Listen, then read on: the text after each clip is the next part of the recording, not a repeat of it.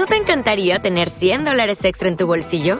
Haz que un experto bilingüe de TurboTax declare tus impuestos para el 31 de marzo y obtén 100 dólares de vuelta al instante.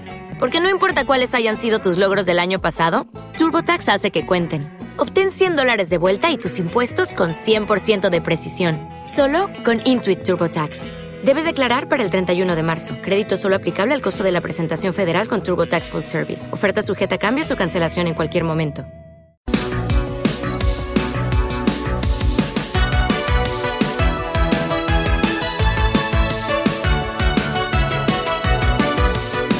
Estás escuchando Viajando, el tiempo en tu destino, un programa sobre el clima y los viajes ofrecido por Canal Tiempo 21.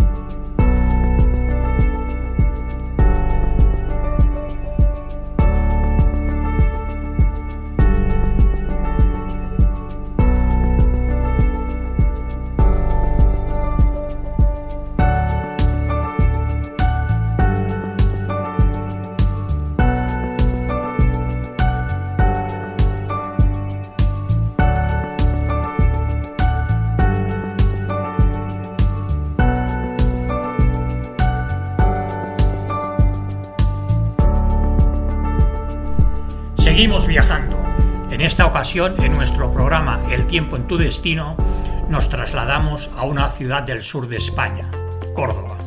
Con más de 325.000 habitantes, es la tercera ciudad más grande y poblada de Andalucía tras Sevilla y Málaga. Córdoba está situada en el centro de la geografía andaluza. El Guadalquivir, que se remansa en curso medio, atraviesa su provincia de este a oeste y fertiliza una amplia vega donde fructifican el cereal, la vid y el olivo. Hacia el norte, la campiña se encrespa y alcanza las últimas cimas de Sierra Morena. Y al sur, la campiña va ganando altura hasta alcanzar las montañas de la Subtética. Sobre estas tierras calizas se extiende el olivar y se asientan pueblos blancos y señoriales de una ciudad arquitectura barroca. Pero ¿por qué en esta ocasión hemos elegido esta ciudad para nuestro viaje? La respuesta es muy sencilla. Córdoba es una ciudad histórica que ofrece al viajero múltiples alicientes, y citaremos solamente algunas de ellas. Su patrimonio monumental, por ejemplo, sus museos, su naturaleza de gran valor medioambiental, sus fiestas y tradiciones, y, como no, su rica y variada gastronomía. Pero ahora no vamos a entrar en más detalles. Primero, y como es habitual en nuestros podcasts, reseñaremos algunos de los datos climáticos más significativos, a fin de que el viajero conozca qué época considera más recomendable desde el punto de vista climatológico para visitar la ciudad.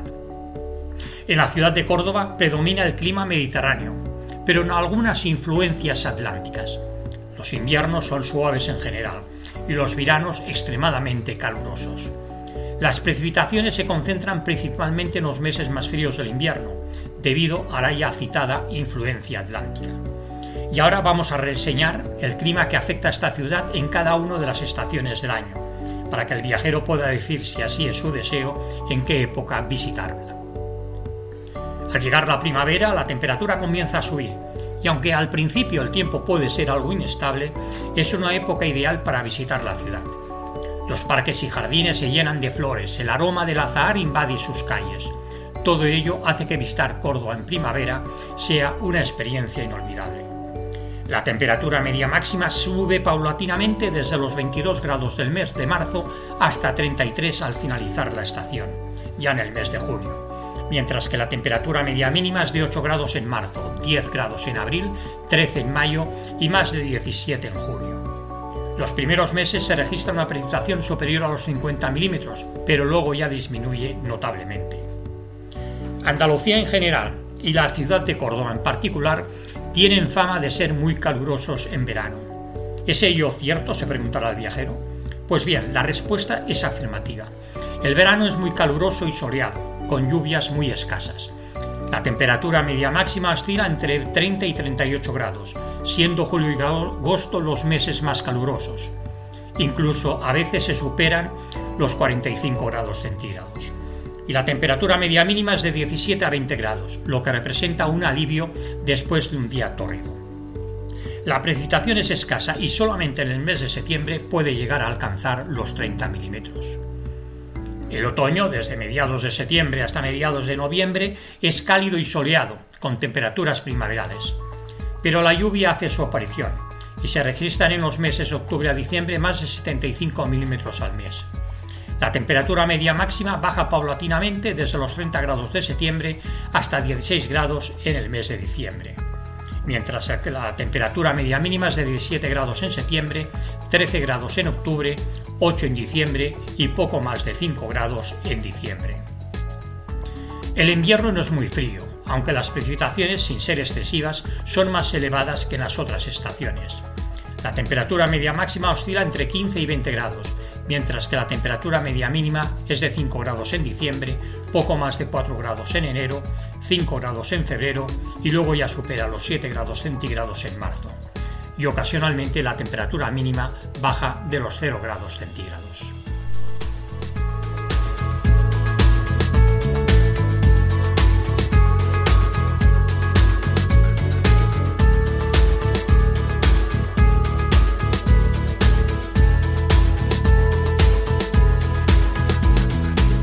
Ya estamos en Córdoba y vamos a comenzar el recorrido por los principales lugares que son de interés.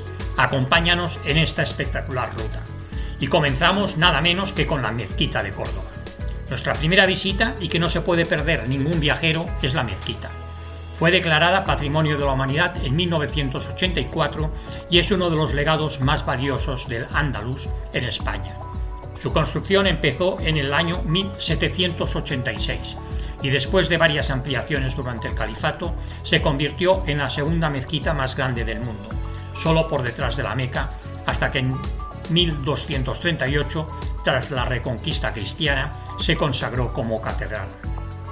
En su interior se puede contemplar la evolución completa del estilo omeya en España, además de los estilos gótico, renacentista y barroco de la construcción cristiana.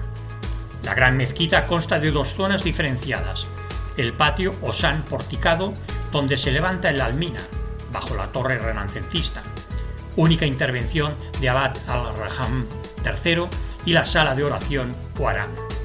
El espacio interior se dispone sobre un concierto de columnas y arcadas bicolores de gran efecto cromático. Cinco son las zonas en las que se divide el recinto, correspondiendo cada una de ellas a las distintas ampliaciones llevadas a cabo. Tanay también hay que ver la zona de la catedral, la capilla real y sobre todo el mihrab, el lugar sagrado de la mezquita, donde la decoración se presenta con más detalles. Nos encontramos ahora en la calle de las Flores.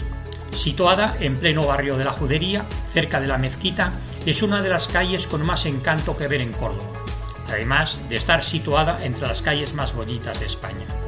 Rodeada de macetas de geranios y balcones enrejados repletos de flores, esta estrecha calle forma una de las estampas más bonitas de la ciudad, con la torre de la mezquita catedral de fondo. El barrio judío. La judería, en la que convivieron durante siglos cristianos, judíos y musulmanes, es el barrio más antiguo e importante que visitar en la ciudad. De origen romano, este barrio está formado por un laberinto de callejuelas estrechas de trazado islámico que nos trasladan varios siglos atrás y que van desde la puerta de Almodóvar hasta la mezquita catedral. Entre sus lugares más interesantes se encuentran la sinagoga, entrada gratuita y una de las tres únicas que se conservan en España de esta época. El Zoco Municipal, un precioso mercado de aspecto árabe con varios talleres artesanales, y la Casa Andalusí, una vivienda de Al-Ándalus del siglo XII. Se puede comenzar el recorrido por la Calleja de las Flores, pasando después por la Calleja del Pañuelo, una de las más estrechas de la ciudad, y visitar la Calleja de Salmorejo cordobés, dedicada a su plato más típico, y la Calleja de Hoguera, llena de rincones con encanto. También es interesante visitar las caballerizas reales de Córdoba. Al salir del barrio judío, recomendamos acercarse a las caballerizas reales, otro de los lugares interesantes que ven en la ciudad.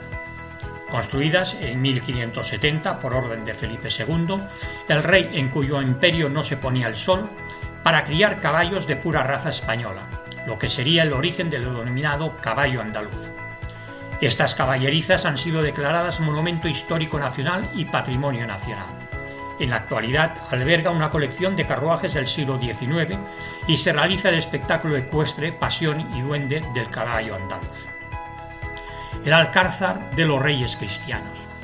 Junto al lado de las caballerizas reales está la entrada al Alcázar de los Reyes Cristianos, construido en 1328 en estilo mudéjar sobre los márgenes del río Guadalquivir que es otro de los lugares imprescindibles que ver en Córdoba. Este edificio, de carácter militar, declarado también Patrimonio de la Humanidad, fue residencia de los reyes católicos durante la reconquista del Reino de Granada y lugar de reunión con Cristóbal Colón para finalizar su viaje a las Indias. Después de dejar atrás un sobrio exterior de muros de piedra y cuatro grandes torres, se accede a un impresionante interior de patios y jardines en el que sobresalen el Salón de los Mosaicos, el patio morisco, los baños reales mudéjares y los jardines del Alcázar, repletos de fuentes, lagos y árboles. Nos encontramos ahora en el puente romano. Cruzar el puente romano, construido a principios del siglo I después de Cristo, por orden del emperador Augusto, es otra de las recomendaciones que hacemos a los viajeros que acuden a la ciudad con 331 metros de largo y compuesto por 16 arcos, este puente fue durante 20 siglos el único paso de la ciudad para cruzar el río Guadalquivir, y aunque ha sufrido muchas remodelaciones, todavía conserva gran parte del encanto original. Flanqueando los dos extremos del puente se encuentran otros dos monumentos importantes, la Puerta del Puente y la Torre de Calahorra, donde se puede subir a la parte alta para disfrutar de unas excelentes vistas del puente y de fondo la mezquita.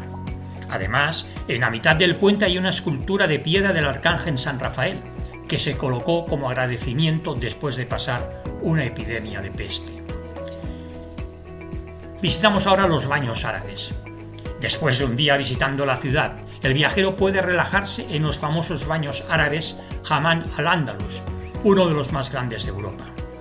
Durante el recorrido habitual por este complejo se, pasa por diferentes salas, como la sala templada a 36 grados, la sala caliente a 39, el baño turco 90 grados y la sala fría a solo 18 grados. Para después relajarse en otra sala tomando un té verde con menta mientras escucha música andalusí y se contempla la preciosa arquitectura arabesca con bóvedas estrelladas y todo tipo de detalles decorativos. Y para poner el broche final, nada mejor que disfrutar de un masaje relajante con aceites esenciales de diferentes aromas e incluir una limpieza de piel realizada sobre la tradicional piedra caliente del jamán. La Casa de las Siete Cabezas.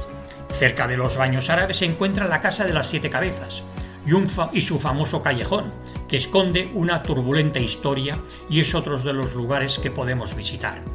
Esta casa de estilo medieval enamora por sus cuatro preciosos patios, aunque según la leyenda fue el palacio de Almanzor donde estuvo preso Gonzalo Gustioz, el padre de los siete infantes de Lara, que fueron asesinados y sus cabezas colgadas de los siete arcos del callejón morisco situado junto a esta casa.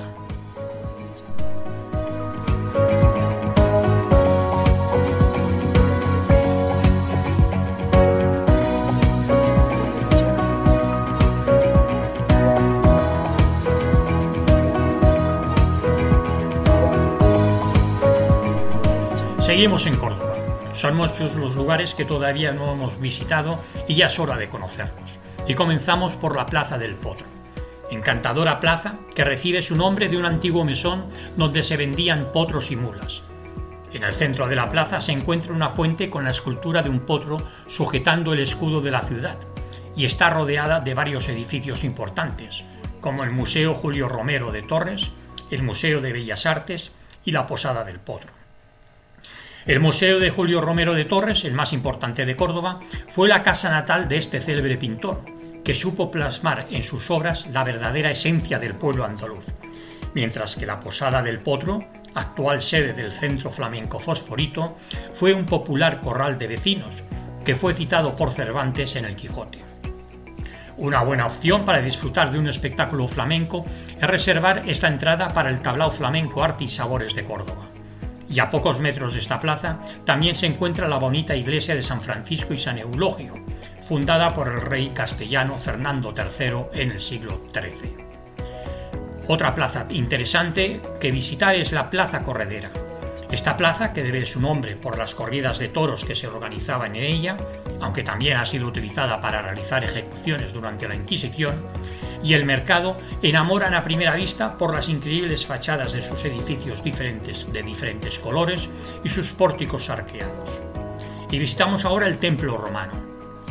Subiendo por la calle Claudio Marcelo desde la Plaza de la Corredera, se pueden contemplar las esbeltas columnas de un templo romano del siglo I después de Cristo, considerados los restos arqueológicos romanos mejor conservados de Córdoba. Descubierto durante las obras de ampliación del ayuntamiento en 1951, este templo de orden corintio de 32 metros de largo por 16 de ancho formaba parte del foro y fue construido principalmente en mármol blanco aunque en los alrededores del templo se pueden ver capiteles y piezas originales. Las mejor conservadas se encuentran en el cercano Museo Arqueológico y Etnológico de Córdoba. La Plaza de las Tendillas. La siguiente parada de la ruta por la ciudad es en la Plaza Tendillas, otra de las plazas más importantes que ver en la ciudad, y en la que destaca su maravilloso y famoso reloj que marca las horas con el sonido de una guitarra, y es el punto de inicio de zona más comercial y moderna de la ciudad. Esta zona también es una de las mejores para probar cocina tradicional, como las deliciosas berenjenas con miel o el rabo de toro, en restaurantes como Góngora o Tabernas Salinas. Visitamos también el Cristo de los Faroles.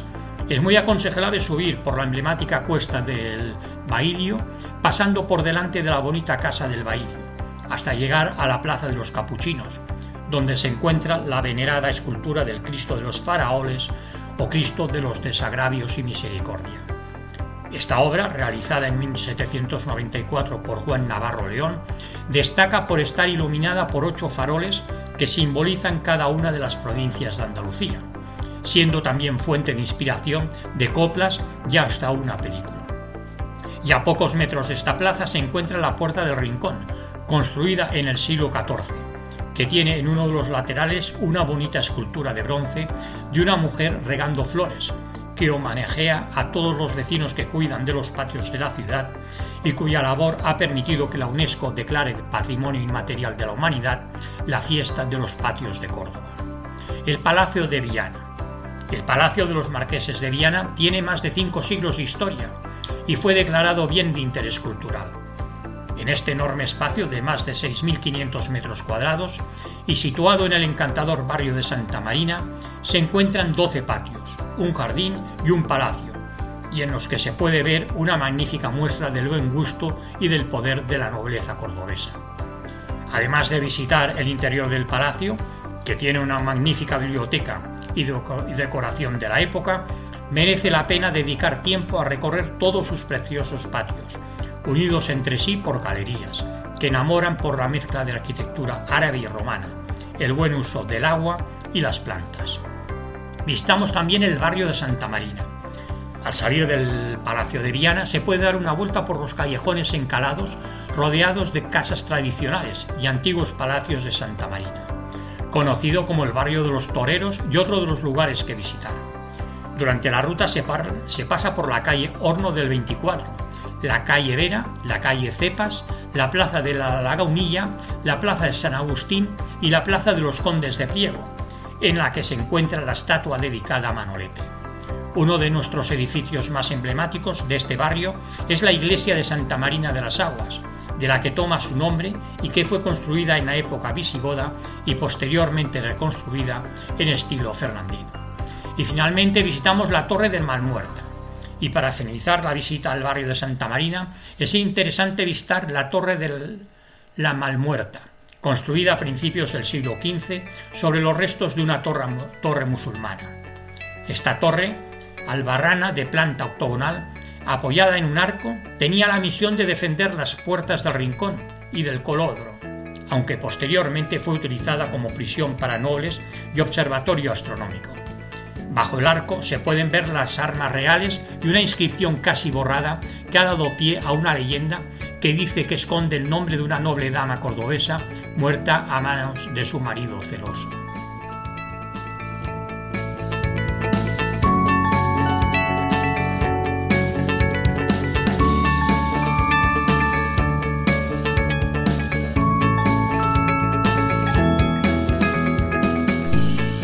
Llevamos ya tres días en Córdoba.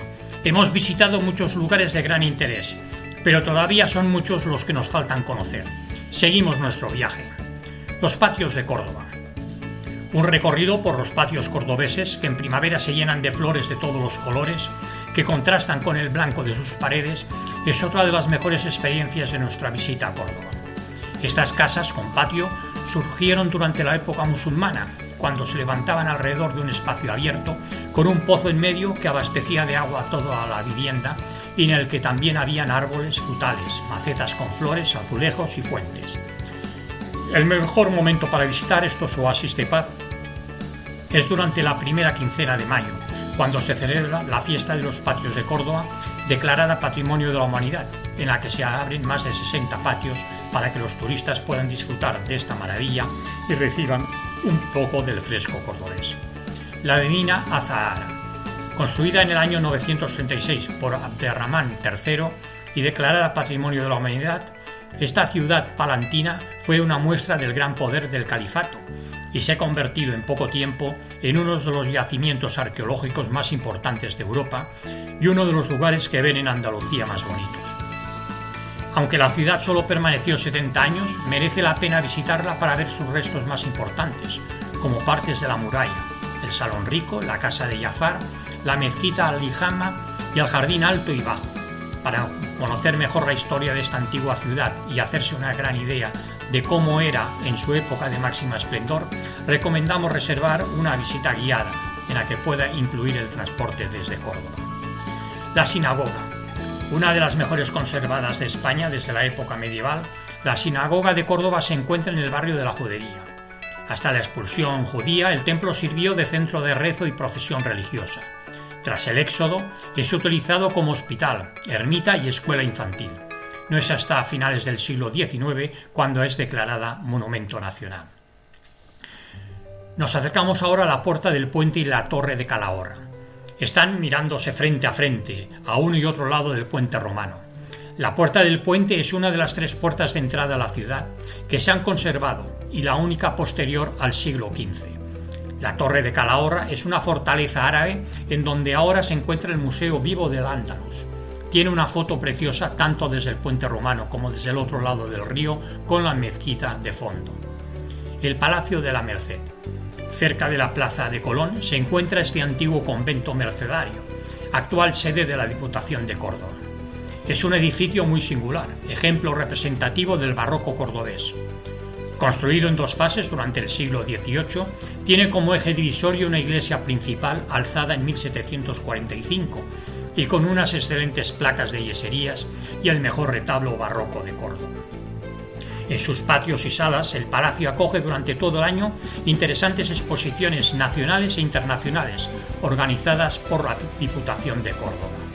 Nos acercamos ahora al Museo de Julio Romero de Torres. Ubicado en el mismo edificio que el de Bellas Artes, frente a la Posada del Potro, fue creado en el año 1931, un año después del fallecimiento del pintor Julio Romero de Torres.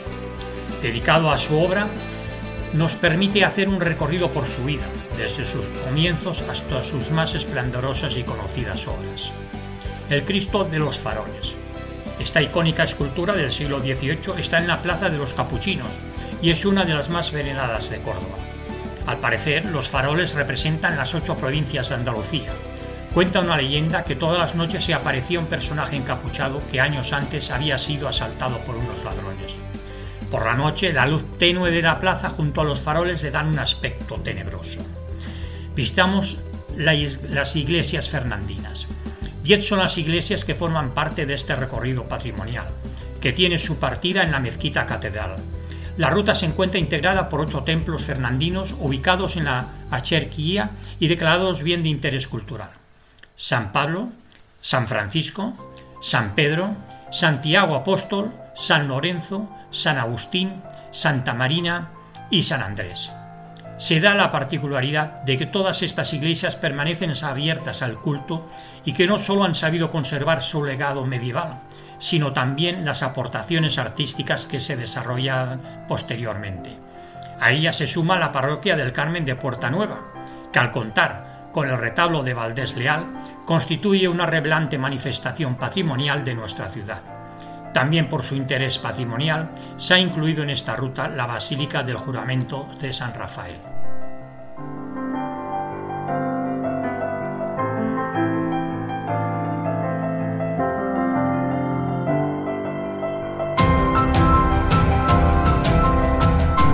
Últimos días de viaje y los vamos a aprovechar. No nos podemos perder ningún rincón de esta maravillosa ciudad.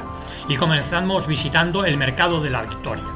Es un mercado gastronómico situado en el Paseo de la Victoria, en pleno centro de la ciudad. Fue inaugurado en mayo de 2013, convirtiéndose en el primer espacio gourmet que envuelve la gastronomía, el ocio y la cultura de Andalucía.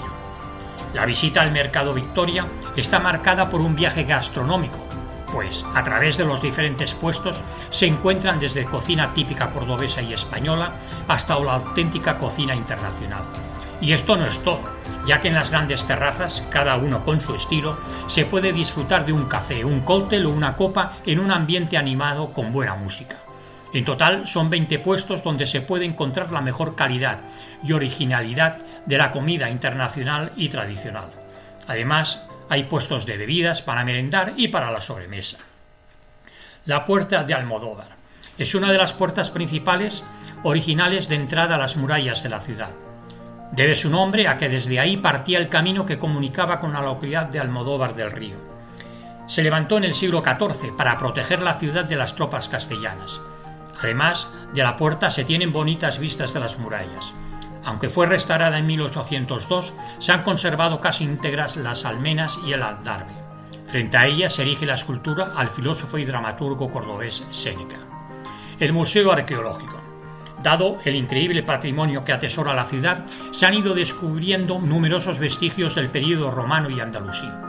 Estos forman gran parte de la colección del museo, cuya sede es el Palacio de los Páez de Castillejos del siglo XVI y en su interior se pueden encontrar piezas que van desde la prehistoria, siendo los más destacados los mosaicos, esculturas romanas y en especial el león ibérico de Nueva Cartella del siglo IV a.C. La capilla de San Bartolomé. Como templo de culto religioso se levantó a finales del siglo XIV la pequeña iglesia de San Bartolomé, que finalmente quedó inacabada y a la que posteriormente se le añadió una capilla de carácter funeraria que hoy, junto con la capilla real de la mezquita catedral y la sinagoga, constituye un magnífico ejemplo del arte mudéjar cordobés. De estructura cristiana y decoración árabe, se puede reconocer en su interior a primera vista esta singular fusión de culturas. De su decoración merece la pena destacar tanto su zócalo de alicatado, su decoración con motivos geométricos, su yesería y, como no, su bóveda gótica. Declarada en 1931 bien de interés cultural, este monumento se encuentra anexo al antiguo hospital del Cardenal Salazar. Fundado en el año 1704, el edificio alberga hoy la Facultad de Filosofía y Letras de la Universidad de Córdoba. Y para finalizar, recomendamos una cena con espectáculo flamenco. No nos podemos ir de Córdoba sin disfrutar de su exquisita gastronomía y de un espectáculo flamenco. El viajero encontrará múltiples locales para pasar las últimas horas de sus visitas a la ciudad. Y aquí finaliza nuestra visita a la ciudad de Córdoba. Han sido unos días en los que hemos recorrido sus calles, lo que nos ha permitido visitar sus principales monumentos y conocer su rica y variada cultura. Y pronto estaremos de nuevo con todos vosotros con nuevos viajes y podcasts. Y si estás interesado en visitar una ciudad o país en concretos, nos escribes a info@canaltiempo21.com, nos lo comentas y allí nos iremos. Además, si quieres colaborar con nosotros y publicar en nuestra web o editar un podcast, también nos lo dices y lo comentamos. Un cordial saludo desde canaltiempo21.com a todos nuestros seguidores.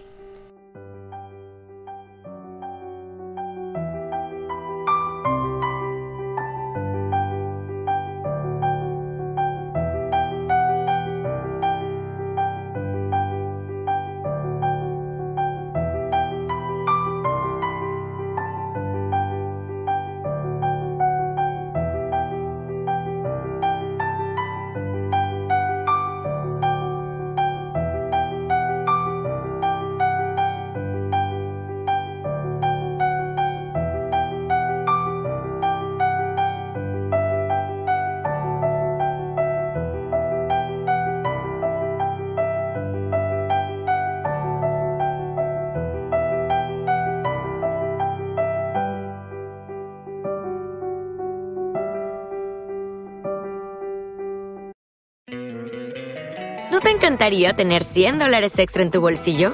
Haz que un experto bilingüe de TurboTax declare tus impuestos para el 31 de marzo y obtén 100 dólares de vuelta al instante.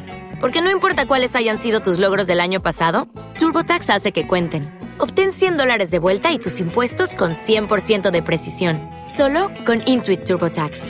Debes declarar para el 31 de marzo. Crédito solo aplicable al costo de la presentación federal con TurboTax Full Service. Oferta sujeta a cambios o cancelación en cualquier momento.